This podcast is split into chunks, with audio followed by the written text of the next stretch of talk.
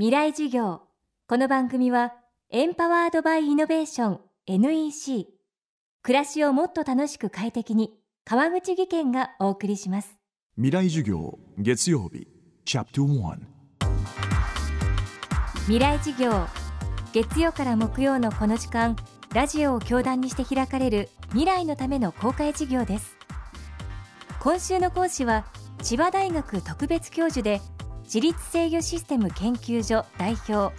工学博士の野波健三さん。日本のドローン開発の第一人者です。最近本当によくその名を聞くようになったドローン。スマートフォンが電話機の常識を覆したようにドローンは飛行機ヘリコプターの常識を覆すとまで言われています。今週は日本の第一人者が語る日本と世界のドローンの現状そしてドローンが運ぶ未来について考えていきます。未来事業1時間目テーマはドローン開発という挑戦。ドローンというのはですねあのコンピューターで制御された無人の航空機のことです。航空機っていうのはいろいろありますね。固定翼と回転翼。で私どもはその回転翼で特に最近話題になっているあのマルチローターヘリですね。マルチローターっていうのは従来のヘリコプターがシングルローターなんです。これに対して複数のプロペラがあるのをマルチローターと言います。これを今力を入れて開発しているということですね。まあドローンそのものはもう半世紀ぐらい前から、まあ、飛んでるんですけどもちょっと前まではそのミリタリーユースだったんですよね。ですから例えばアメリカのプレデターとかグローバルホークとか超高高度を飛ぶという、まあ、3万メーターぐらいの高さを飛ぶというね。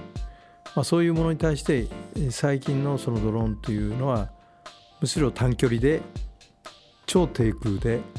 それでいつも見かけるものというそういう意味合いになってきてると。そこが本質的に違うところですよね。大きさ的にももう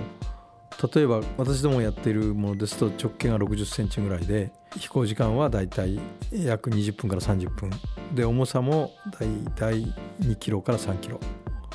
でその2キロが3キロなんですが荷物をその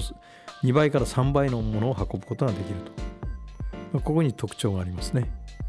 もともとこうコンピューターの進化とずっと1対1に対応しているのでスマートフォンが進んでいるのと同じようにですねやはりその影響をしっかり受けて、えー、小型で高性能になってきたというのは、まあ、事実ですね。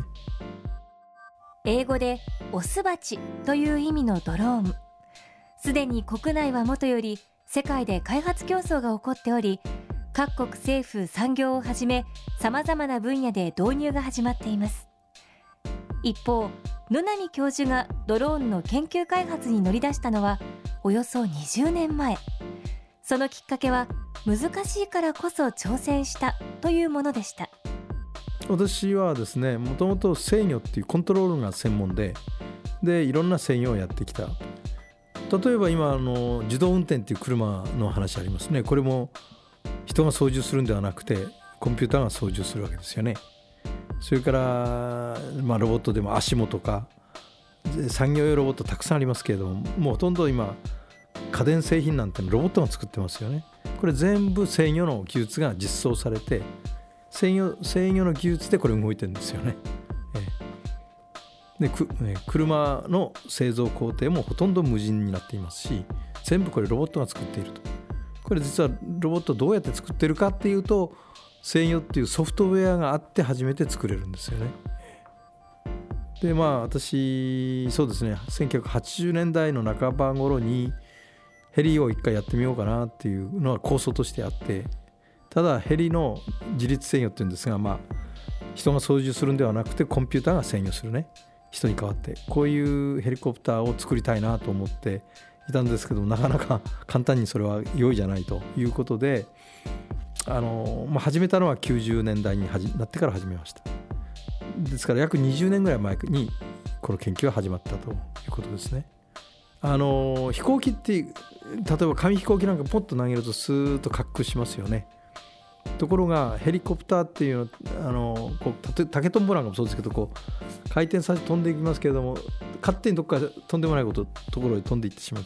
じゃああの竹とんぼをホバリングさせるっていうのは容易じゃないですよね。考えて。これできる人誰もいないです。こういう難しさがあるんですでこれをコンピューターで実現するっていうですから非常に難しいんですよね。人が乗ってても難しいんですよ。これはあのヘリコプターのパイロットはものすごく20年30年かかるんです。うまくなるために。で超ベテランの人っていうのは本当に空中にピタッと止まって静止してるんですけどもパイロット歴10年ぐらいですとまだ揺れてますよ。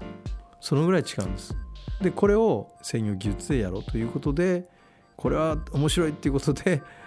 挑戦してきたのは私の この半世紀の 研究の一つのテーマですね。未来事業今日はドローン開発という挑戦をテーマにお送りしました。明日も野波健三さんの講義をお送りします。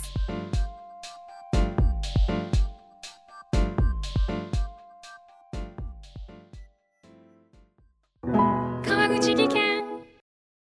階段での転落。大きな怪我につながるので怖いですよね。足元の見分けにくい階段でもコントラストでくっきり。白いスベラーズが登場しました。皆様の暮らしをもっと楽しく快適に。川口技研のスベラーズです。未来事業。この番組はエンパワードバイイノベーション NEC 暮らしをもっと楽しく快適に川口技研がお送りしました。